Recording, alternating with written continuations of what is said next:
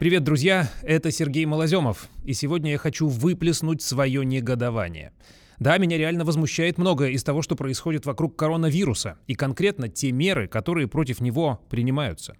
Верх идиотизма, наверное, я видел пару недель назад в Турции, где был в командировке. Там всех жителей и туристов обязали не просто носить маски, но делать даже это, когда находишься один в личной машине – ну, то есть реально, ты стоишь в стамбульской пробке, начинаешь двигаться за перекрестком, видишь патруль, быстро натягиваешь маску, и так делают все водители вокруг. А потому что штраф — тысяча лир, то есть 10 тысяч рублей на наши деньги. Вот зачем это? У меня нет вопросов о том, что в помещениях, в общественном транспорте маски нужны. Они и правда останавливают распространение вируса. Но зачем дискредитировать саму эту меру безопасности такими бессмысленными строгостями. Люди же видят, что их заставляют делать какую-то очевидную чушь. А потом мне приходят письма о том, что вся эта ваша пандемия, выдумка, способ манипулирования и тому подобное. Поселяется недоверие, и я понимаю почему. Пример из нашей практики. Это перчатки. Их до сих пор не изъяли из рекомендаций и прямо-таки заставляют надевать при входе в некоторые магазины или госучреждения. Но что по этому поводу говорит Всемирная организация здравоохранения? Я прямо зачитаю. В разделе ответов на вопросы ВОЗ на хорошем русском языке пишет следующее. Вопрос. Эффективно ли ношение резиновых перчаток в общественных местах в качестве меры профилактики новой коронавирусной инфекции? Ответ. Нет вы в большей степени защищены от COVID-19, когда не пользуетесь резиновыми перчатками, но моете руки, чем когда носите перчатки. Возбудитель коронавирусной инфекции COVID-19 может загрязнить резиновые перчатки. Прикасаясь после этого к лицу, вы перенесете вирус с поверхности перчаток на лицо и подвергнете себя риску заражения. Конец цитаты.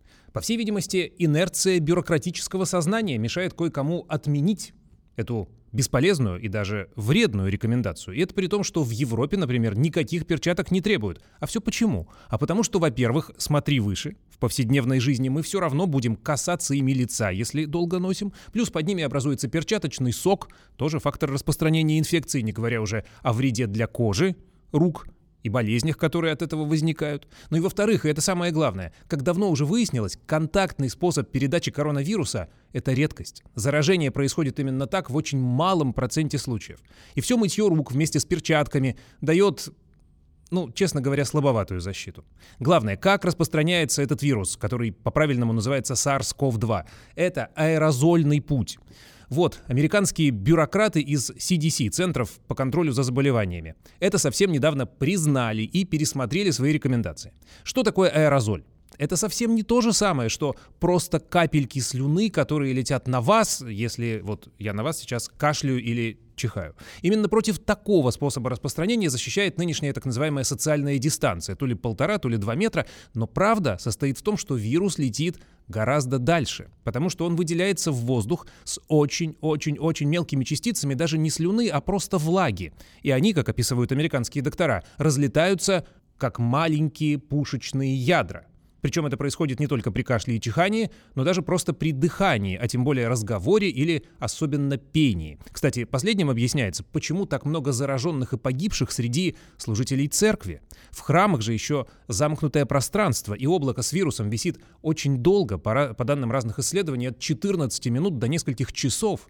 Но хорошая новость в том, что концентрация вируса все-таки уменьшается по мере удаления от источника инфекции. И поэтому в США дают теперь такие рекомендации. Прежде всего, избегать больших скоплений людей в тесных, закрытых и плохо вентилируемых помещениях. Как выразилась автор последнего исследования Лин Симар, распознать опасную ситуацию довольно просто. Представьте, что в помещении, где вы оказались, все курят. И если там так тесно, что вы получили бы в этой предполагаемой ситуации много дыма, значит вирусная угроза тоже велика. Кстати, в этой связи выяснилось, что очень опасны, например, лифты. Там, по результатам опытов Амстердамского университета, облако вируса может висеть до получаса, и не обязательно даже ехать вместе с зараженным, чтобы получить от него эту дрянь. Исследователи, среди прочего, рекомендуют сервисным компаниям по всему миру сейчас перепрограммировать лифты так, чтобы между вызовами они стояли с открытыми дверями. Проветривание лучше всего удаляет вирусный аэрозоль. Далее. Очень важно носить маску, когда мы оказываемся в тесном окружении любых других чужих людей. Фактически многие случаи заражения сейчас происходят в семьях и на работе, потому что там мы подолгу находимся в долгом и довольно близком контакте. Отдельный, конечно, вопрос, что делать с членами семьи, но здесь, видимо, э, конечно, нужно применять здравый смысл и от э, жены, мужа, детей защищаться маской это как-то, наверное, чересчур. Вентиляция и очистители воздуха помогают, но идеально всем, разумеется, только в помещениях, носить маски. Причем в свежих американских рекомендациях содержится интересное уточнение. Обычная тканевая или медицинская маска защищают прежде всего от вас, препятствуя распространению вируса. Они в какой-то степени защищают и снаружи внутрь, то есть вас от других, но для самообороны самое надежное средство это все-таки респиратор с маркировкой N95. Их, впрочем, в США советуют сохранить для медработников. В наших российских реалиях я бы раздал N95 пожилым людям и хроническим больным, тем более, что это средство защиты не надо менять каждые два часа, оно служит дольше. Но и самое важное сейчас — это ввести в практику массовое ношение простых масок, причем надетых и на рот, и на нос, потому что дышим мы все-таки в основном носом. И важно это делать не только в магазинах и транспорте, но и на работе, и даже, как не ужасно это звучит, при общении с друзьями.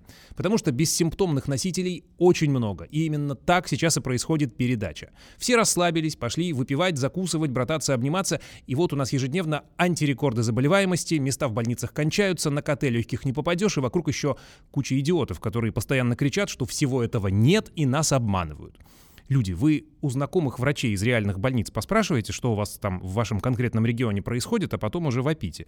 Тут же дело не только в том, сколько умирает именно от ковида. Летальность, скорее всего, не выше процента. Но беда-то в том, что система здравоохранения захлебывается, она не рассчитана на такое количество больных с пневмонией, и народ массово умирает и от других болезней, от которых просто не успевают лечить. Ну правда, надо продержаться еще несколько месяцев до начала массовой вакцинации, и эпидемия сойдет на нет. Я лично уже привит, но маску в общественных местах и на работе ношу, чтобы выразить солидарность с этим новым порядком. Мне очень нравится его название, кстати, респираторный этикет. Общаться с незнакомцами без маски становится просто непристойно, ну как выходить из дома голым. Ну и потом маска же останавливает не только коронавирус, но и других возбудителей простуды. Грипп, аденовирусы, риновирусы и так далее. Я вообще тайно надеюсь, что в связи с массовым ношением масок у нас и простуды станет поменьше. В первом полугодии, например, гораздо благополучнее обычной оказалась ситуация с гриппом по всему миру. Мы победим, я не сомневаюсь. И да помогут нам здравый смысл и научные знания. Это был Сергей Малоземов и мой очередной подкаст «Малоземов проверит». Слушайте нас на ведущих подкаст-платформах и смотрите в YouTube и на Instagram TV. Подписывайтесь, ставьте лайки, пишите комментарии. Будем обязательно реагировать. До встречи. Увидимся, услышимся. Пока.